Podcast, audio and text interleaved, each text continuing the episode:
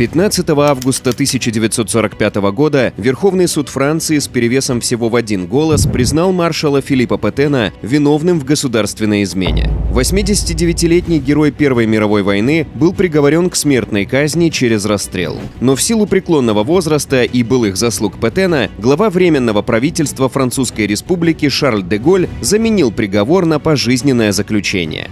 В этом выпуске «How it was» мы вспомним маршала Анри Филиппа Петена, Одной из самых неоднозначных фигур в истории Франции. Вы узнаете, как герой Первой мировой через 20 лет стал символом предательства и что заставило искреннего патриота Франции пойти на сотрудничество с врагом.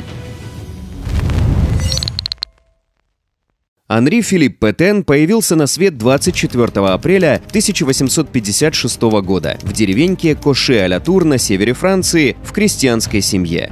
Образование получил в Сен-Сирской военной школе и после этого много лет служил в ничем не примечательных провинциальных гарнизонах. Карьера продвигалась медленно. Когда его однокурсники примеряли генеральскую форму, Петен оставался лишь полковником. В генштабе ему ясно дали понять, выше он никогда не поднимется. Слишком уж его взгляды шли в разрез с генеральной линией. В те годы во французской военной доктрине доминировала идея тотального наступления. Командующие воспевали штыковые атаки и стремительный штурм. Предполагалось, что морально сломленный противник сразу отступит. Патен был иного мнения. Он предлагал защищать простого воина с помощью земляных укреплений и маскировки. Критиковал тотальное наступление, полагая, что необходимо комбинировать оборону и нападение. В 1914 году полковнику Патену уже 58 лет. Он решил уйти в отставку и даже успел присмотреть небольшую ферму, где собирался встретить старость.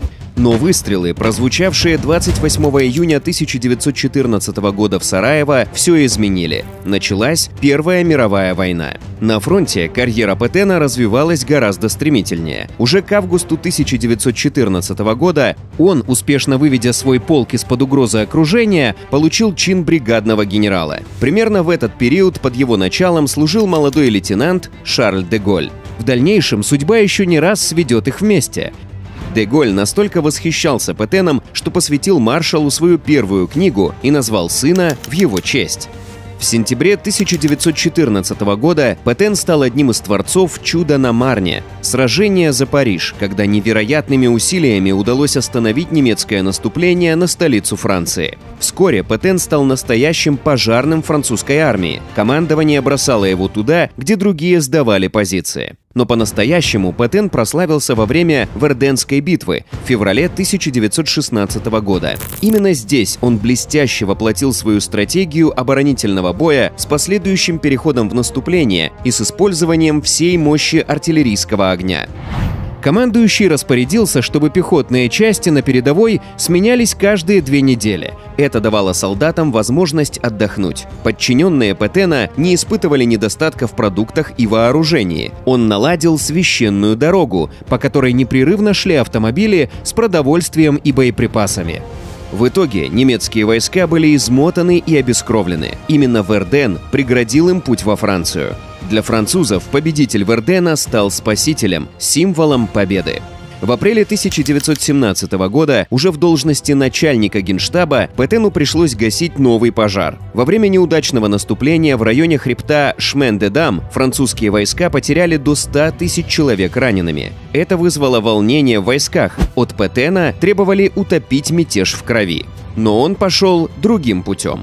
Из 554 приговоренных к смерти он казнил около 50 человек, но при этом прислушался к требованиям мятежников, отменил кровавые и бессмысленные атаки, разрешил увольнительные для поездок домой. Французские солдаты, получив отца командира, быстро успокоились и уже в октябре того же года взяли Шмен-де-Дам. Через месяц после окончания войны Петен получил из рук президента Франции Пуанкаре маршальский жезл и занял пост вице-председателя Высшего военного совета. В 1931 году он стал инспектором противовоздушной обороны Франции, принимал участие в проектировании линии Мажино, а в 1934 году занимал пост военного министра. Газеты даже прочили его на должность нового главы правительства.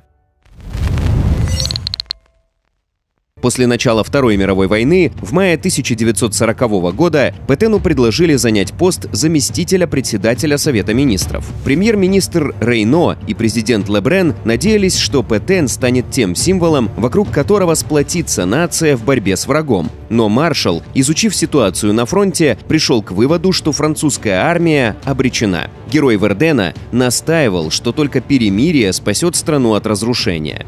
Еще до того, как в Париж без боя вошли немецкие войска, президент и правительство переехали в Бордо. Рейно подал в отставку, кабинет министров возглавил Петен и сразу отдал приказ начать мирные переговоры. Перемирие было заключено 22 июня 1940 года в Компьенском лесу под Парижем, в том же самом вагоне, в котором маршал Фош в 1918 году принимал германскую капитуляцию. Франция была поделена на оккупационную и свободную территории. Северная половина Франции вместе с Парижем и все Атлантическое побережье оккупировались Германией. Южная управлялась правительством Петена из новой столицы – Виши. Колонии остались под контролем Петена.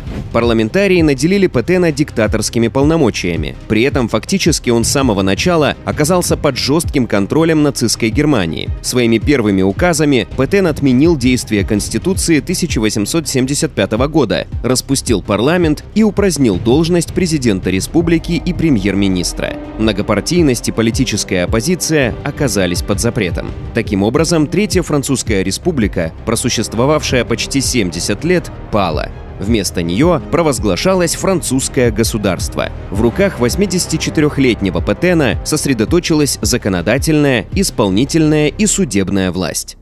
24 октября Петен встретился с Гитлером. Через неделю в радиообращении глава французского государства произнес слово «коллаборасьон», что означало «сотрудничество». Это и определило политику режима Виши на следующие четыре года. Франция оказывала поддержку Германии в войне против Англии, но при этом оставалась не воюющей стороной. После нападения Германии на Советский Союз Петен разорвал дипломатические отношения с СССР и дал санкцию на формирование французского антибольшевистского легиона, который отправили на восток Восточный фронт. Франция обязана была поставлять в Германию продовольствие. В стране была введена трудовая повинность для мужчин от 19 до 50 лет и незамужних женщин от 21 года до 35.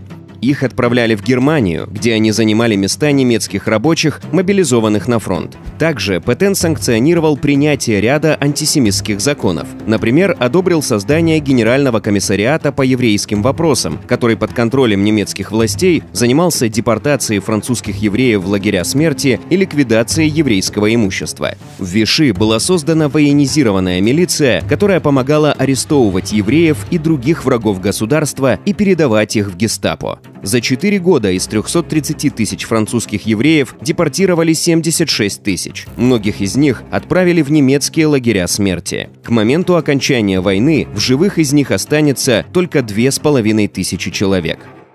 Во французском государстве насаждался культ маршала Петена. Вместо девиза республики «Свобода, равенство, братство» был введен новый «Труд, семья, отечество». Запретили Марсельезу, а вместо нее неофициальным гимном Виши стала песенка «Маршал, мы здесь».